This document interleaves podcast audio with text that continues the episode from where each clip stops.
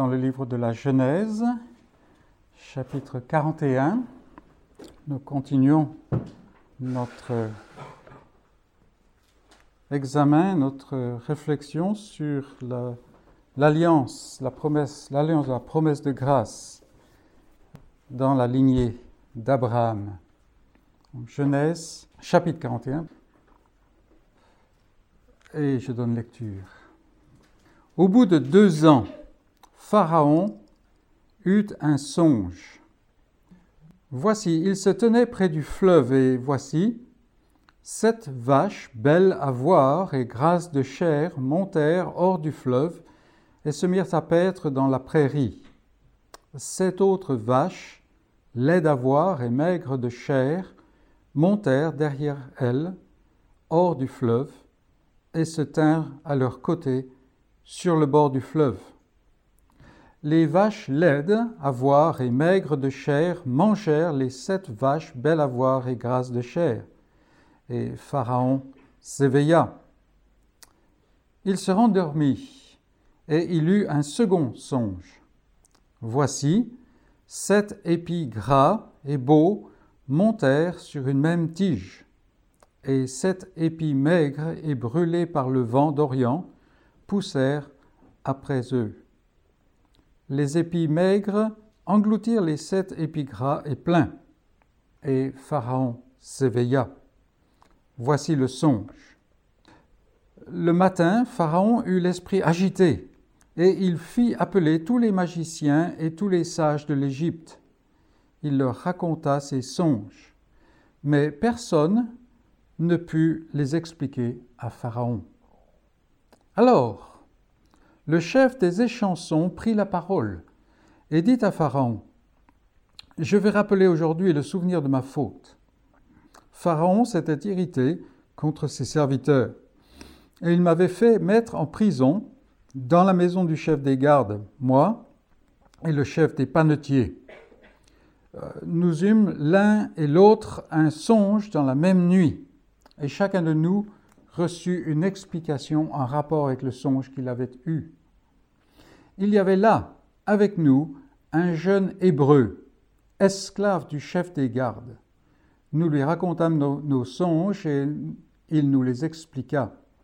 Les choses sont arrivées selon l'explication qu'il nous avait donnée. Pharaon me rétablit dans ma charge et il fit pendre le chef des panetiers. Pharaon fit appeler Joseph, on le fit sortir en hâte, littéralement en courant, de prison. Il se rasa, changea de vêtements et se rendit vers Pharaon. Et Pharaon dit à Joseph, J'ai eu un songe.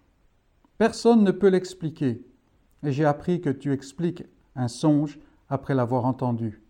Joseph répondit à Pharaon en disant, Ce n'est pas moi, c'est Dieu qui donnera une réponse favorable à Pharaon. Et là, nous allons au verset 25. Je vous invite, enfin, je vous encourage à lire la deuxième narration des songes avec les ajouts de, Pharaon. C'est très instructif. Verset 25. Joseph dit à Pharaon, Ce qu'a rêvé Pharaon est une seule chose. Dieu a fait connaître à Pharaon ce qu'il va faire. Juste une toute petite parenthèse. Aujourd'hui, on dirait le, rêve est un et Dieu a révélé euh, ce qui va arriver à Pharaon. Euh, mais Joseph dit ce qu'il va faire, ce que Dieu va faire. C'est intéressant, n'est-ce pas? Verset 26. Les sept vaches belles sont sept années, et les sept épis beaux sont sept années. C'est un seul songe. Les sept vaches décharnées et laides qui montaient derrière les premières sont sept années et les sept épis vides brûlés par le vent d'Orient seront sept années de famine. Ainsi, comme je viens de le dire à Pharaon, Dieu a fait connaître à Pharaon ce qu'il va faire. Voici, il y aura sept années de grande abondance dans tout le pays d'Égypte. Sept années de famine viendront après elles, et l'on oubliera toute cette abondance au pays d'Égypte, et la famine consumera le pays. Cette famine qui suivra sera si forte qu'on ne s'apercevra plus de l'abondance dans le pays. Si Pharaon a vu le songe se répéter une seconde fois, c'est que la chose est arrêtée de la part de Dieu et que Dieu se hâtera de l'exécuter.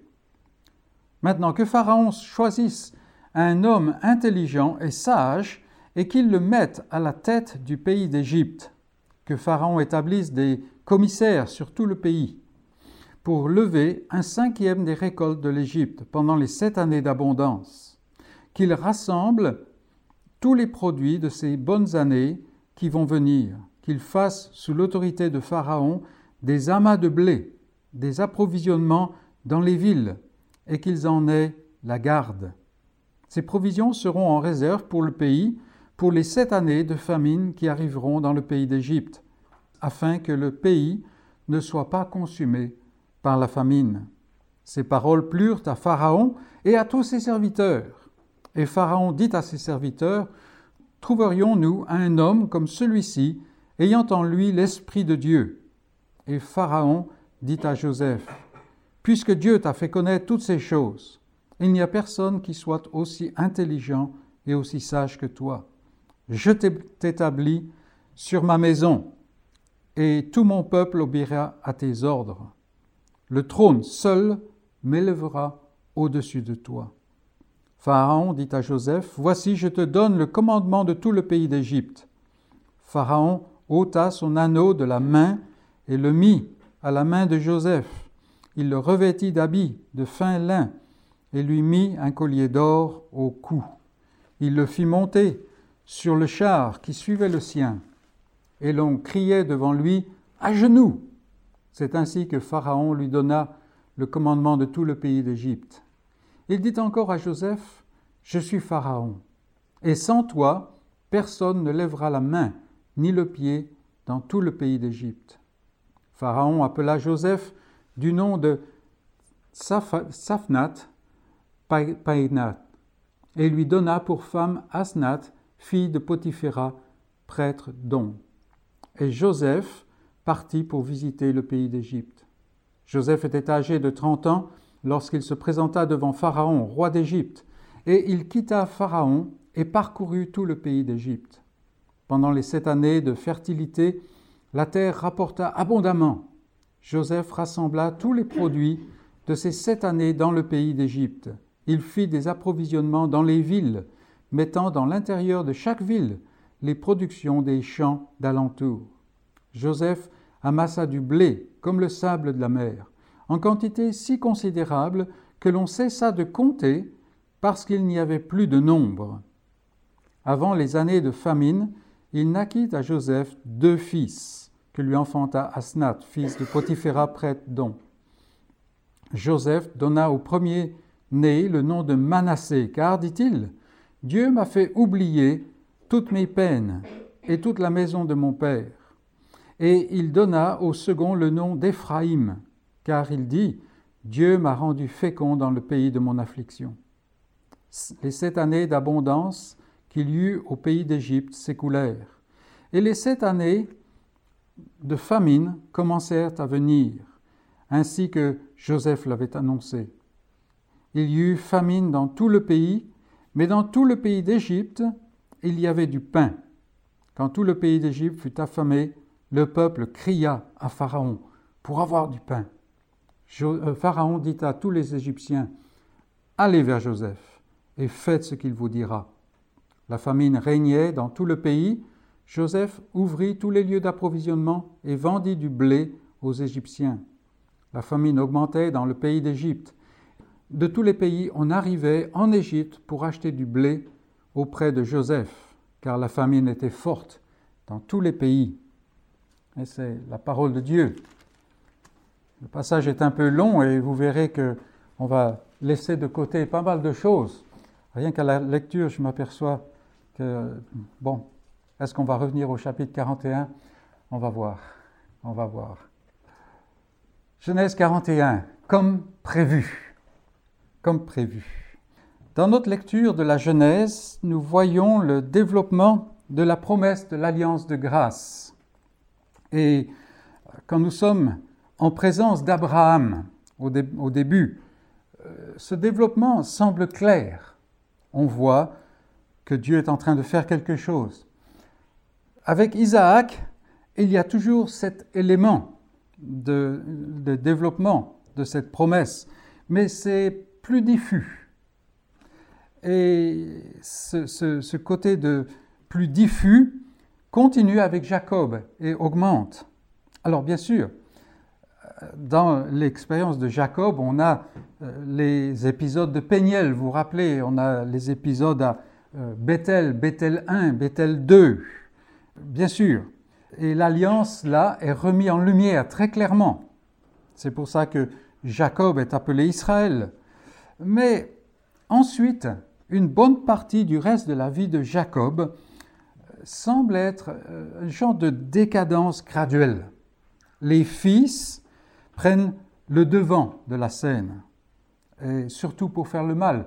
On se rappelle de l'épisode avec euh, Shechem, on, se rappelle euh, l'épisode avec Ruben, qui va coucher avec la concubine de son père, et, ainsi de suite.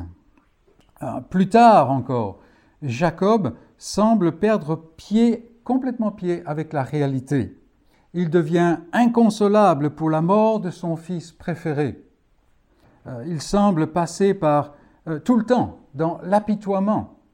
Et même dans notre passage, et le passage suivant, en particulier le chapitre suivant, on verra que là on est 25 euh, ans plus loin, plus tard, et Jacob est toujours là.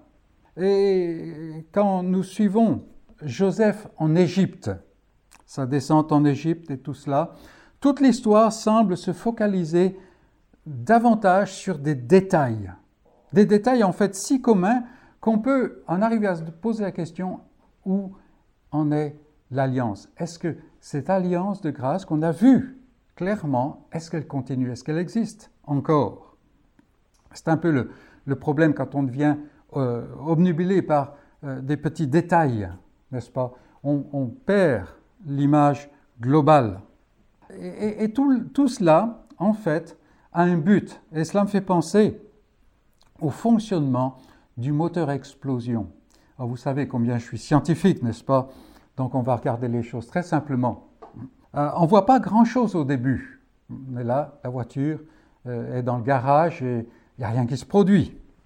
Et puis même euh, quand on commence, alors le mélange m'a-t-on dit, je me rappelle encore mes cours euh, il y a très longtemps, le mélange est introduit dans le cylindre euh, en proportion selon ce qu'il faut, n'est-ce pas?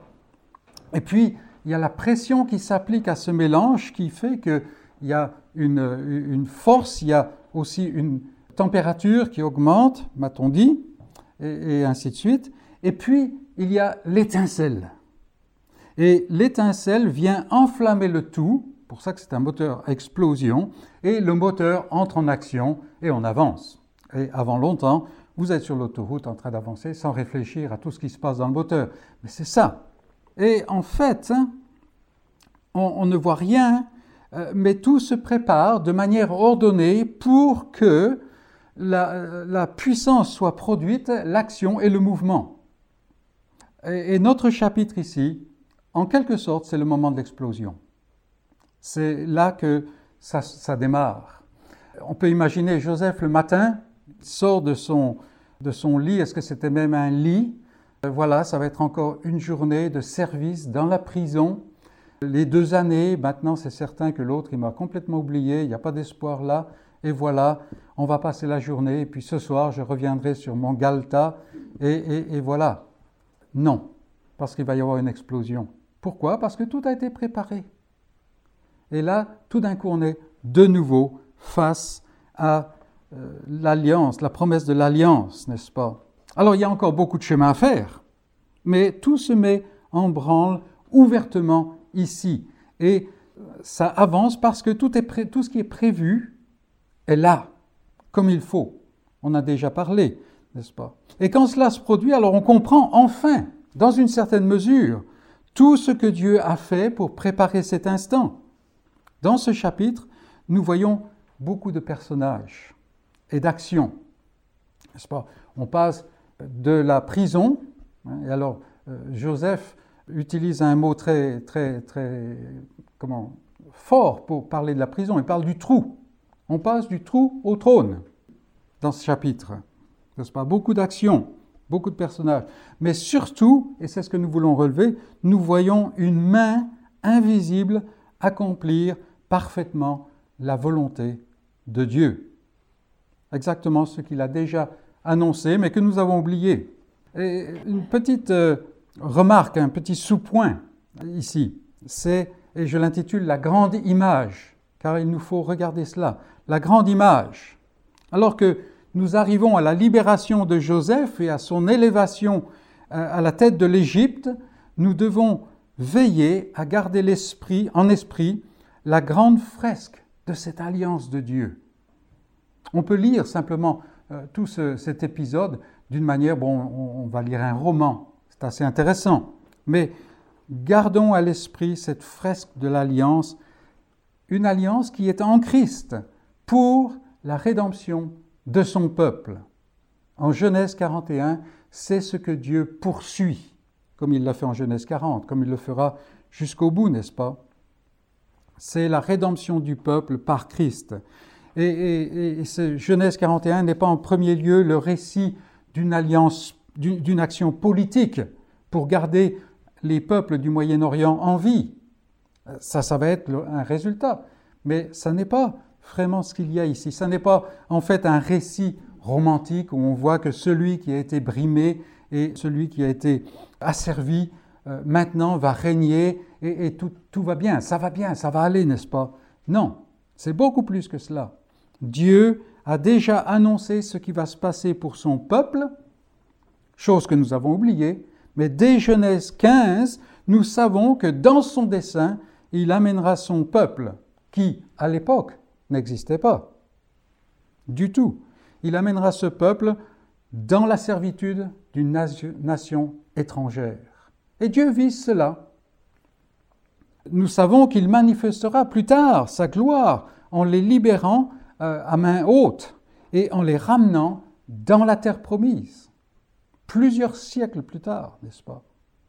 Et ici, l'élévation de Joseph est une étape pour que Jacob, Israël, vienne en Égypte. Donc ici, Dieu est en train d'agir. Pourquoi Dieu agit-il ainsi? N'avait-il pas d'autres moyens? Et franchement, il n'y a pas d'autre réponse, sinon de dire qu'il l'a voulu ainsi. Et c'est tout ce qu'on peut dire. Joseph nous révèle certains aspects du salut et certains aspects du sauveur que Dieu va envoyer. Il est effectivement un sauveur, petit s, en image seulement. C'est le sauveur de son temps. La venue de Jacob en Égypte, Jacob qui euh, à l'origine est bien accueilli, euh, nous enseigne d'autres choses plus larges sur le dessein de Dieu. Quand la situation change, quand la situation se transforme en, ce terrible esclavage qui va venir, nous le savons, Joseph n'en a aucune idée, n'est-ce pas? Nous voyons d'autres leçons sur la réalité de la situation. Ce n'est pas simplement du romantisme. Il en, est de même pour l'Exode, le désert, le Sinaï, la conquête de Canaan. Toutes ces choses sont des étapes dans cette grande image de ce que Dieu fait.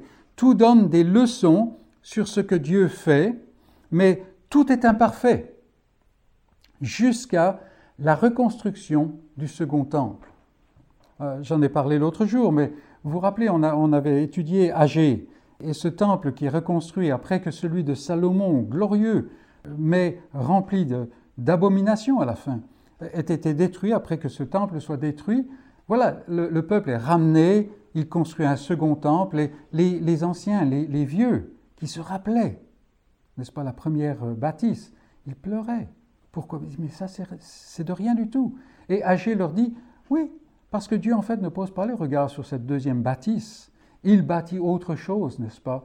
Et je bâtirai mon Église. C'est cela, n'est-ce pas? Et nous avons cela ici, la conquête de Canaan. Voilà, le peuple est dans la terre promise, mais la conquête de Canaan n'a jamais été complète.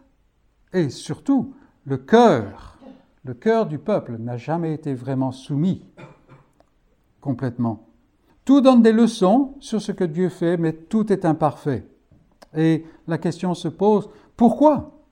Parce que le dessein de Dieu, à travers toutes ces images, révèle et vise son grand dessein cosmique de rédemption en Christ.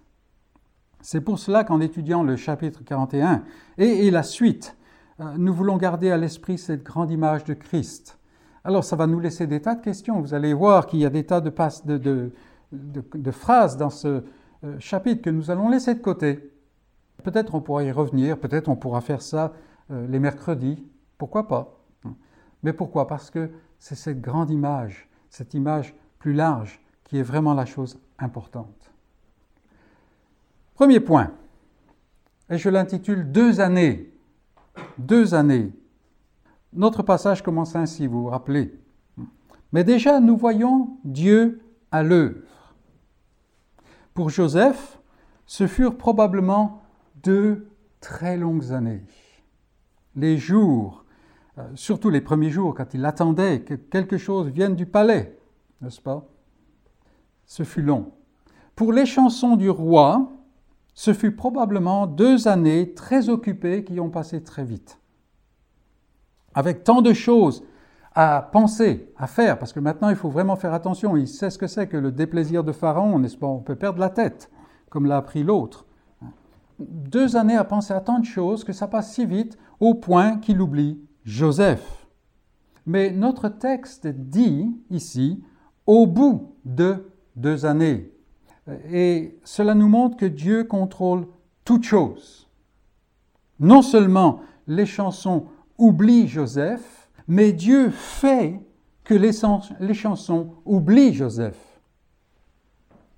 Pourquoi? Parce qu'il y a un jour marqué pour que l'homme se souvienne de lui et que ça accomplisse le dessein de Dieu, que ce dessein divin avance.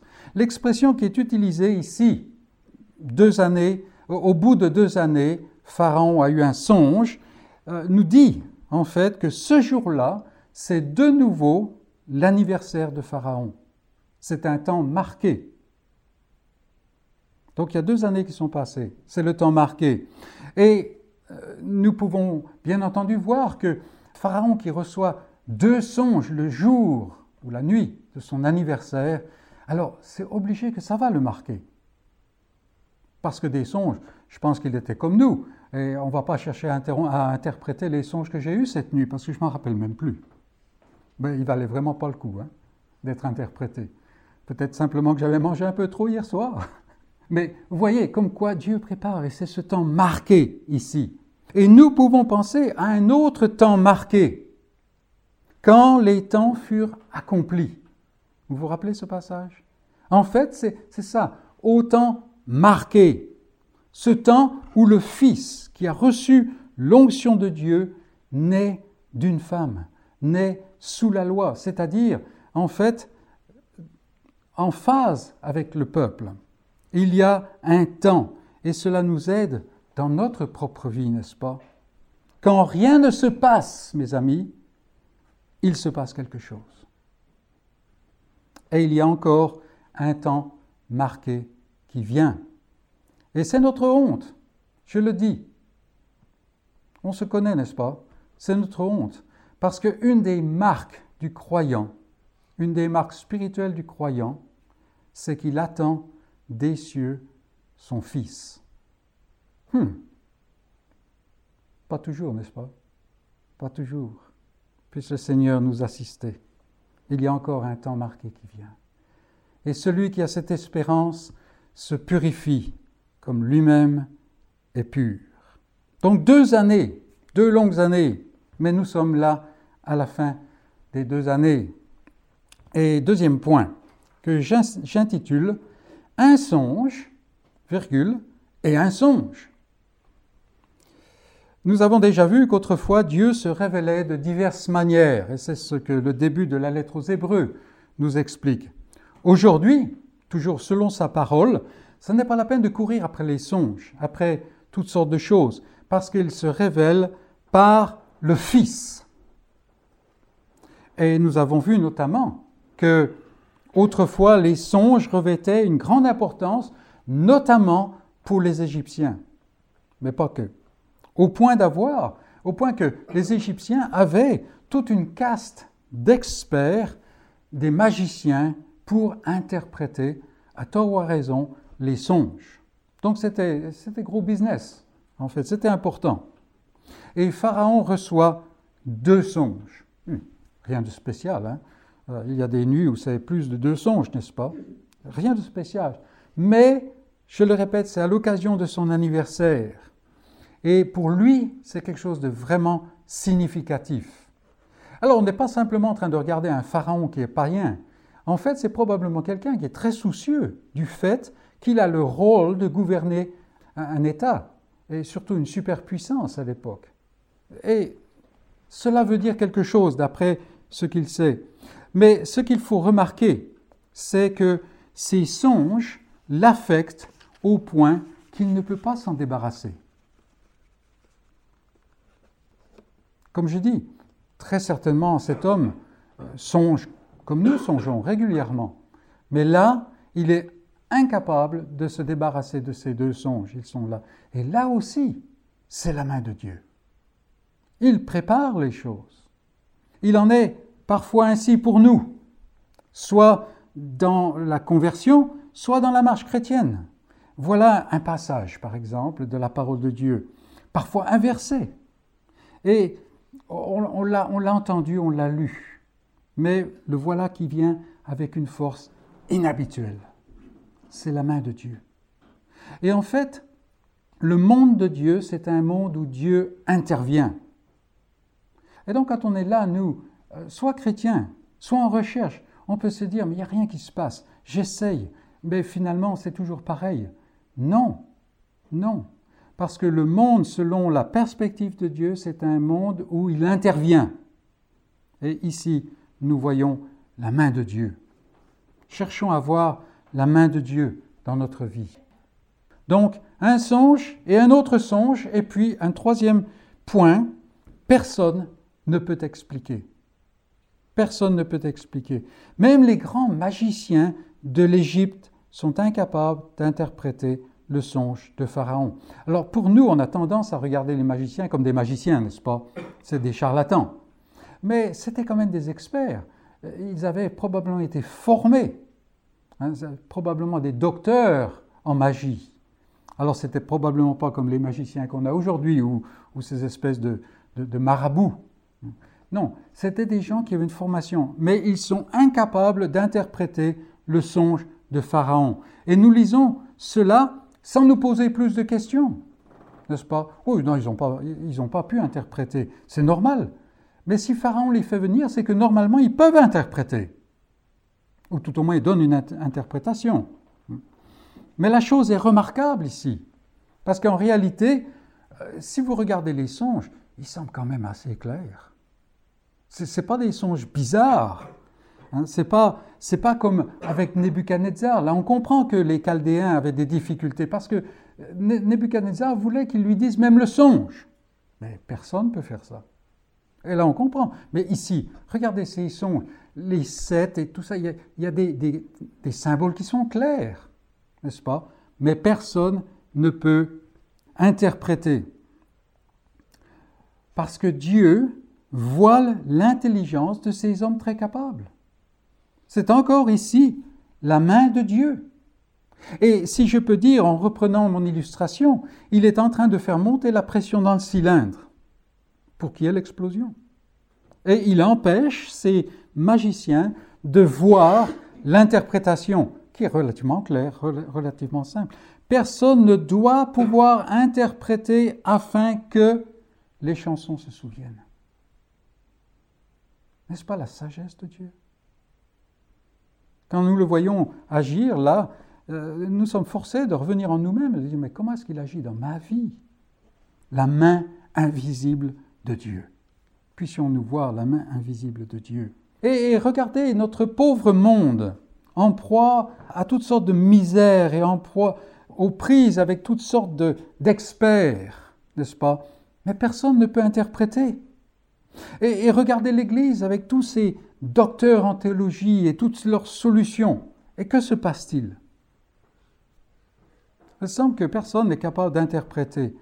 Dieu agit et met les choses en place pour accomplir son dessein et non pas pour faire un système d'hommes.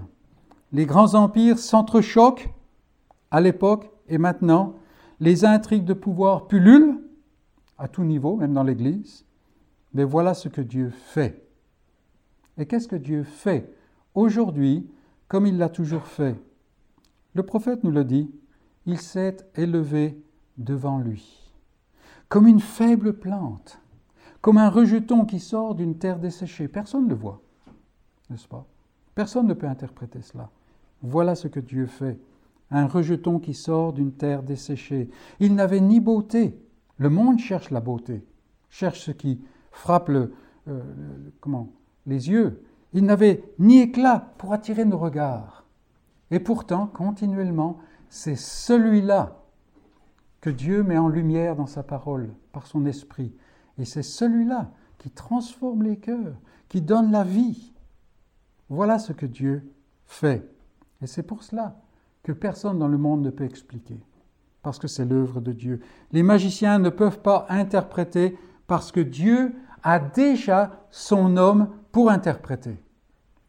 Et soudain, les chansons se souviennent.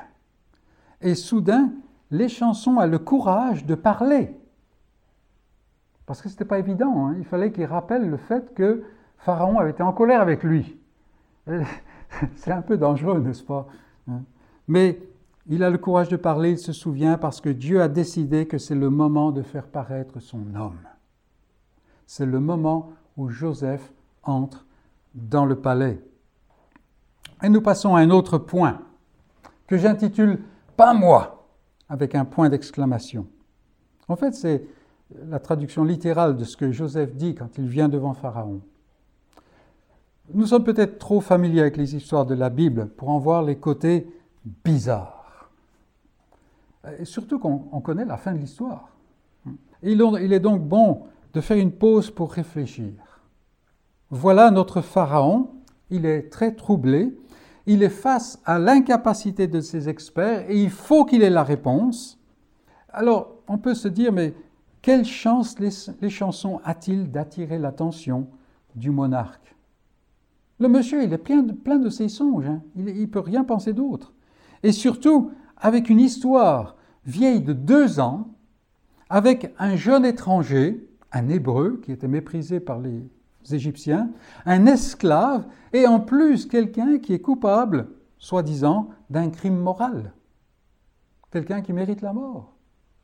Pharaon va-t-il s'arrêter sur ce, qui semble tellement à côté de la plaque, en fait, quelque chose qui n'a aucun sens? Oui.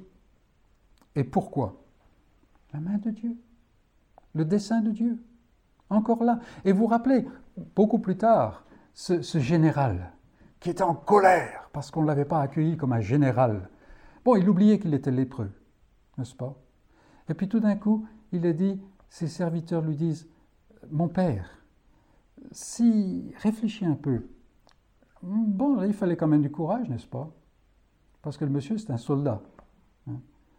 Mais ils le disent. Et le Seigneur donne la foi à Naaman, qui va se plonger dans le Jourdain et qui non seulement perd sa lèpre, mais gagne la foi et la vie, sachant que l'Éternel est Dieu sur toute la terre. La main de Dieu. Combien de fois la main de Dieu? Et voici donc qu'on apprête Joseph en hâte et qu'il paraît devant Pharaon. Et on peut crier, n'est-ce pas? Alléluia Le dessein de Dieu s'accomplit. Oui, mais il y a des obstacles et des pièges. Et nous devons les regarder. Au verset 15, les paroles de Pharaon nous semblent assez anodines et normales quand il s'adresse à Joseph. Pharaon dit à Joseph, j'ai eu un songe, personne ne peut l'expliquer, ok, et j'ai appris que tu expliques un songe après l'avoir entendu. Ah, Pharaon reconnaît enfin ma capacité, n'est-ce pas? Ça semble assez anodin, normal, et il est certain qu'il euh, n'y a pas à y mettre de, de malice. Mais quel piège Quel piège Parce qu'en fait, par ces mots, Pharaon élève Joseph, mais seulement au niveau des magiciens. C'est un autre magicien pour lui. Et n'est-ce pas une occasion énorme, merveilleuse, pour ce jeune esclave prisonnier Enfin, enfin, quelqu'un voit que je suis quelqu'un, n'est-ce pas? Mais Joseph ne peut interpréter les songes que dans la puissance de Dieu. Et la familiarité, l'intimité que Joseph a avec Dieu lui permet de résister à la tentation. Parce que franchement, je vous dis, si moi j'avais été à la place de Joseph, la fin du chapitre 41 aurait été différente. N'est-ce pas? J'ai l'impression que je ne suis pas seul. Hein? Ben, quand même. Hein? Non seulement je peux, mais vraiment je peux tout faire. Hein? Non, non. Joseph ne peut interpréter, il est conscient que c'est qu'à la puissance de Dieu. Et c'est pour cela qu'il recule avec force devant ces paroles de Pharaon et dit Pas moi Pas moi Et c'est vraiment quelque chose de. C'est une interjection, n'est-ce pas? Si les yeux de Pharaon se fixent sur Joseph, il ne verra jamais le grand Dieu de Joseph. Et Pharaon le voit. Hum, quelle leçon pour chacun d'entre nous, n'est-ce pas? Le moi, si souvent présent, continuellement présent. Mais l'attitude de Joseph n'est pas naturelle. Il, il n'agit ainsi que parce que l'Esprit de Christ l'anime. Ce n'est pas l'Esprit de Joseph ici qui parle, c'est l'Esprit de Christ. Et pour preuve, regardez beaucoup plus loin cet homme qui est là, au désert, depuis 40 jours. Il est affamé. Il a reçu un témoignage céleste. Celui-ci est mon fils bien-aimé, en qui est toute mon affection. Ils ont entendu la voix qui venait du ciel, n'est-ce pas? C'est celui-là qui est là. Et voilà l'autre qui s'approche. Si tu es le fils de Dieu. Et le Sauveur lui répond, Pas moi, pas moi. Non, je ne suis pas ici pour prendre mon nom. Il a déjà été donné. Je suis ici seulement pour chercher et sauver ce qui est perdu.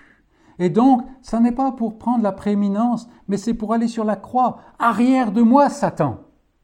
L'Esprit de Christ qui est en Joseph. Veillons, mes amis, à rendre un bon témoignage de Dieu. Et cela passe par le renoncement à soi, une lutte qui est impossible à la chair. Pas moi, pas moi. Et combien cette tentation est présente, n'est-ce pas? Passons à un autre point. Et ce sont les paroles de Joseph, n'est-ce pas? La chose est arrêtée, verset 32. La chose est arrêtée. Arrêtons-nous un instant sur ce verset. Et je le fais à dessein. On va, on va le lire, n'est-ce pas? Si Pharaon a vu le songe se répéter une seconde fois, c'est que la chose est arrêtée de la part de Dieu, c'est-à-dire ça va s'accomplir, et que Dieu se hâtera de l'exécuter. Je m'arrête ici à dessein, car je vois trop souvent en moi cette tendance à lire la révélation de Dieu sans discrimination, sans poser de questions. On lit un petit peu en, autopilote, en pilote automatique. Je me, rappelle une fois, nous étions chez des amis et quelqu'un est arrivé, on nous a présenté et on me présente, cette personne se, réclamait d'être chrétienne, alors peut-être elle l'était, et en plus c'était une dame épouse de pasteur. Alors franchement ça c'est quelqu'un de spirituel, apparemment d'après la, manière dont on nous avait dit ça. Et alors un petit peu euh, la, dame demandait, ah, ah oui, euh, mais que faites-vous? Et alors sciemment, je suis euh, éditeur évangélique comme ça, on voit un peu euh, qui sont les gens qui sont en face de vous, n'est-ce pas? Ce à quoi la réponse fut Ah, ok. Et je me suis demandé, mais si j'avais dit j'étais un boucher évangélique, peut-être j'aurais eu plus de réactions. Plus de réactions, n'est-ce pas? Mais ça, c'est simplement une petite, euh, petite anecdote pour nous faire sourire, mais aussi pour nous montrer et nous faire poser la question, est-ce qu'il ne nous arrive pas de lire la Bible de cette manière-là? On lit la Bible, on lit des choses qui sont incroyables, on dira, n'est-ce pas? Ouais. Et alors, n'est-ce pas? Combien les paroles de Joseph sont justes est belle. C'est que la chose est arrêtée et que Dieu se hâtera de l'exécuter. Et pourquoi est-ce qu'il dit ça? Parce que Pharaon a eu deux songes. Or, Joseph, ici, parle par la foi et non pas selon la chair. Pourquoi? Joseph dit en fait, Dieu le fera en son temps. Mais Joseph, lui, n'a pas oublié que lui-même a reçu deux songes, rappelez-vous. Et il les a reçus il y a une quinzaine d'années, sinon plus. Et pourtant, rien ne semble se passer. Toutefois, la foi sait que quelque chose est arrêté et que ça se produira au bon moment. Au bon moment. Et maintenant, Joseph lit en fait toutes les circonstances de, de sa vie et il s'aperçoit que les songes de Pharaon vont se réaliser rapidement. Un homme qui ne voit rien se passer dans sa vie, enfin, ça commence à se passer, mais il a la foi. C'est une parole de foi. Et veillons, une fois encore, à ne pas être découragés au point de ne pas voir ce que Dieu fait. C'est un encouragement de la part de quelqu'un qui n'a connu depuis ces deux songes que des déboires. Rappelez-vous. Et en fait, tous les malheurs de Joseph, si on peut appeler ça des malheurs, sont venus parce qu'il a reçu deux songes. Ses frères ne l'haïssaient pas particulièrement autrement. Hein. Donc la chose est arrêtée. Un autre point, et bien entendu vous allez dire, ah mais il n'a pas parlé de tel point. On est d'accord. On verra, n'est-ce pas? Ces paroles plurent. Je reprends le texte là. Ces paroles plurent à Pharaon. Parce que Joseph, non seulement il interprète le, songe, mais avec beaucoup de, euh, de candeur, il, euh, comment, il applique la chose. Ce qu'il faut faire, n'est-ce pas? Et là encore, nous sommes en face d'une situation improbable, bizarre. Effectivement, les paroles de ce jeune esclave étranger étaient pleines de sagesse et pleines de sens. Et elles vont se réaliser, bien entendu. Mais Pharaon, c'est quand même le souverain du plus grand État du monde à cette époque-là. Il était entouré d'experts qui étaient rompus au rouage du gouvernement. S'il y a un problème qui, va se, qui se prépare, ces gens-là savent quoi faire, n'est-ce pas? Dieu œuvre de telle manière à ce que Pharaon croit le message de Dieu. Là, je ne parle pas de salut, mais il croit le message de Dieu. Mais Pharaon, c'est un homme politique. Et il peut mettre en place des, plans pour euh, pallier à la situation.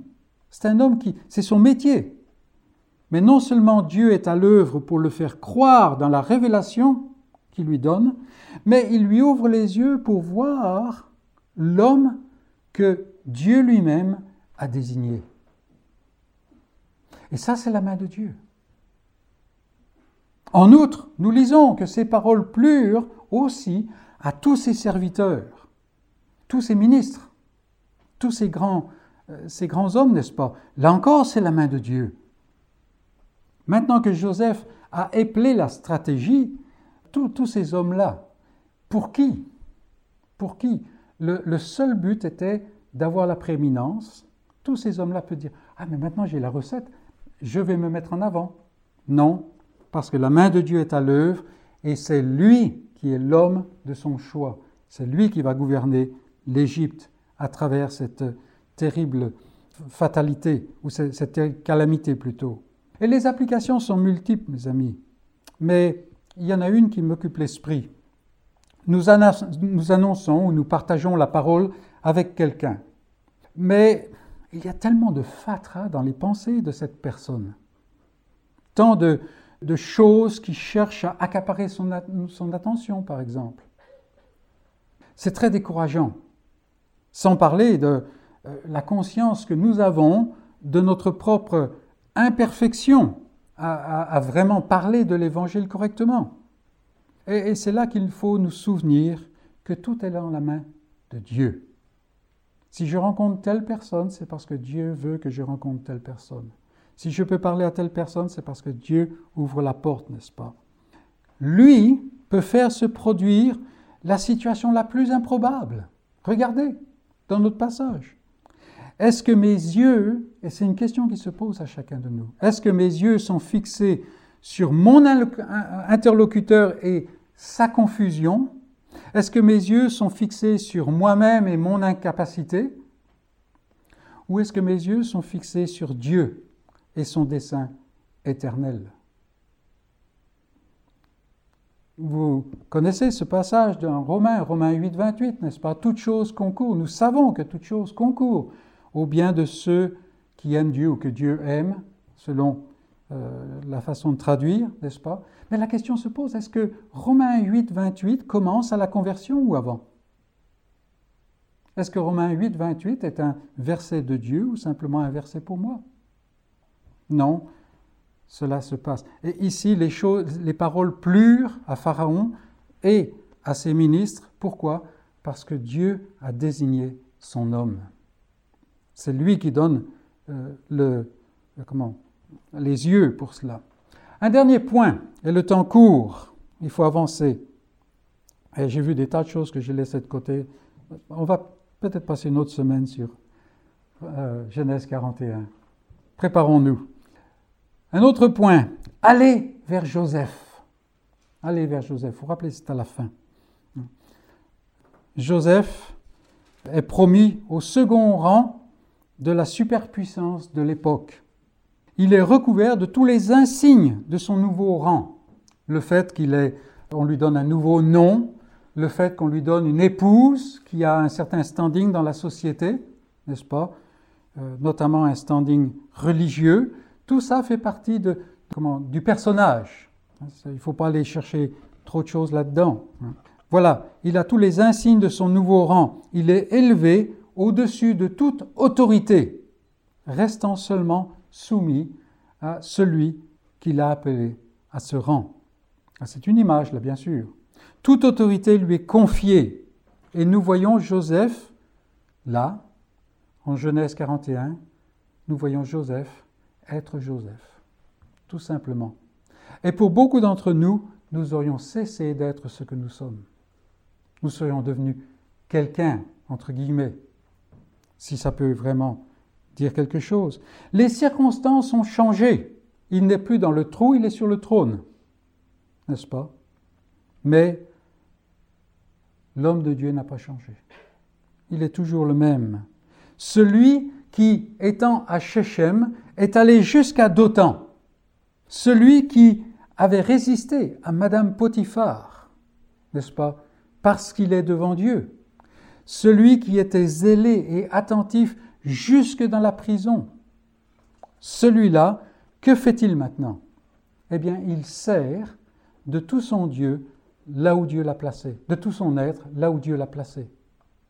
Nous lisons, et Joseph partit pour visiter le pays d'Égypte. Ça veut dire simplement, il fait ce qu'il doit faire. Il est tout de suite en action. Alors il faut qu'il aille voir le pays d'Égypte parce qu'il ne connaît pas le pays d'Égypte. Rappelez-vous, il n'en connaît qu'une maison et une prison. Et il commence à travailler tout de suite. Il s'engage dans la voie que Dieu lui a, a ouverte. Moïse mentionne aussi que Joseph était âgé de 30 ans. Et plus tard, nous verrons que c'est l'âge d'entrer en service pour les sacrificateurs. Plus loin encore, nous lirons que David l'homme selon le cœur de Dieu, commença à régner sur tout Israël quand il avait 30 ans. Et plus tard encore, bien sûr, nous voyons que Jésus entre dans son ministère public alors qu'il avait environ 30 ans. Plus loin, l'homme de la providence de Dieu, celui par qui Jacob va descendre en Égypte, celui par lequel le dessein de Dieu avance. Et voilà, il a 30 ans, c'est ce que Moïse nous dit ici. Mais passons sur toutes les autres choses qui sont très intéressantes. Je voudrais terminer brièvement par une belle image de notre grand Sauveur. Les années d'abondance se sont écoulées, comme Joseph l'a annoncé. Et puis, les années de famine ont commencé à mordre. Et image très moderne. Dans sa détresse, le peuple va se plaindre à Pharaon, n'est-ce pas? Il faut que Pharaon nous fasse un, bouclier tarifaire, il faut qu'il ait toutes ces choses-là, n'est-ce pas? Voilà, le peuple va se plaindre devant Pharaon. Or, celui-ci ne se met pas en peine de toute la situation. Pourquoi? Parce qu'il a désigné l'homme de la situation. Et on voit en fait que Pharaon croit en Joseph. Je ne veux pas y mettre plus que ça. Mais Pharaon croit en Joseph. Et le peuple vient crier et Pharaon répond au peuple. Verset 55, regardez. Allez vers Joseph et faites ce qu'il vous dira. Faites ce qu'il vous dira. La foi de Joseph, c'est-à-dire son intimité avec Dieu, a touché le cœur de Pharaon de sorte qu'il sait que Joseph a la capacité. Joseph, on pourrait dire, est crucial pour Pharaon. Et j'ai parlé d'une image. Tout cela est une image.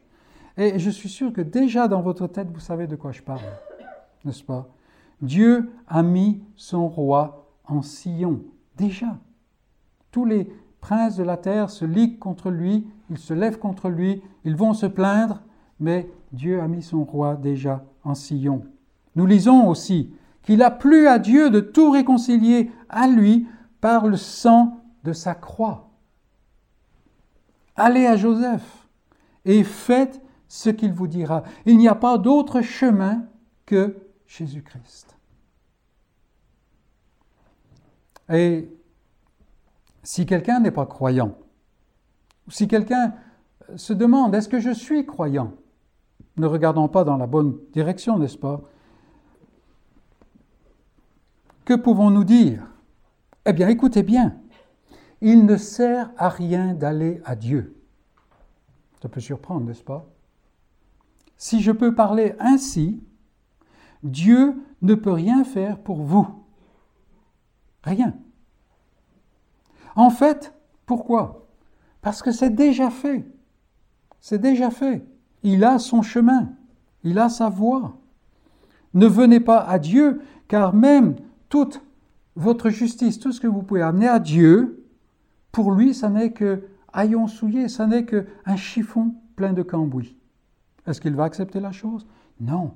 Allez à Jésus-Christ et faites ce qu'il vous dira.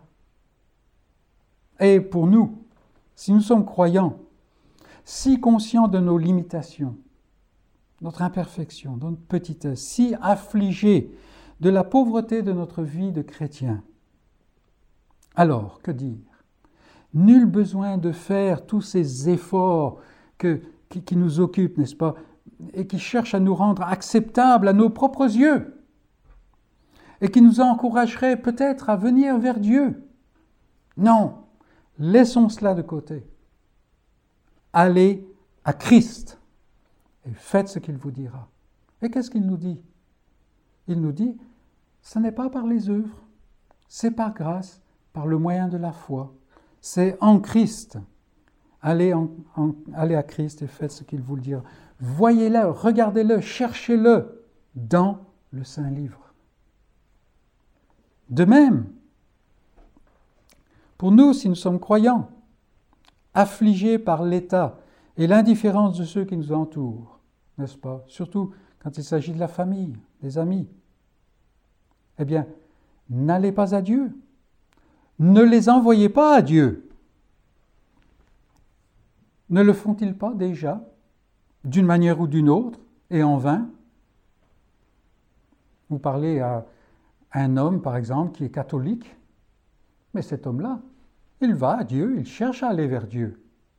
Ce n'est pas la peine de lui dire de faire ce qu'il fait déjà parce qu'il sait que ça ne sert à rien du tout. Enfin, il le sait dans son fort intérieur. Non. Quel est le message? Allez vers Christ. Que Christ et Christ crucifié soient notre message. Et seulement notre message. Et dites-leur à ces gens de faire ce qu'il leur dira de faire. Ils sont chargés, ils sont fatigués. Alors, qu'ils ne cherchent pas à se libérer de leur fardeau. Je me rappelle une fois, nous étions arrivés dans une salle de culte et le monsieur a dit, pour nous encourager, J'espère que vous avez laissé vos fardeaux à la porte pour être entré. Parce que, soi-disant, quand on est dans un culte, on doit avoir un bon moment. Hein. vous ne saviez pas, mais c'est comme ça. Mais c'est dangereux parce que quand on ressort, on va être gonflé à bloc, mais les fardeaux sont là, il faut les reprendre, hein, n'est-ce pas? Non, il faut amener les fardeaux au pied de la croix. C'est là qu'il y a quelqu'un pour les porter. Et quelle est la réponse de Christ? Vous êtes fatigué, vous êtes chargé, venez à moi. Vous tous qui êtes fatigués, chargés. Voilà ce qu'il faut faire, c'est ce qu'il nous dit, n'est-ce pas? Et je vous donnerai du repos. Prenez mon joug sur vous. Ah oui, mais non, il n'y a pas de oui, mais. Recevez mes instructions, car je suis doux et humble de cœur, et vous trouverez le repos pour vos âmes. Voilà le message. Et c'est ce que nous voyons ici. Et en fait, Pharaon nous instruit. Ne venez pas vers moi. Allez à Joseph, l'homme que j'ai désigné. Allez à Christ, celui qui a été oint, recouvert de l'onction, marqué par le Saint-Esprit. Et faites ce qu'il vous dira. Que le Seigneur nous bénisse et bénisse sa parole à nos cœurs. Amen.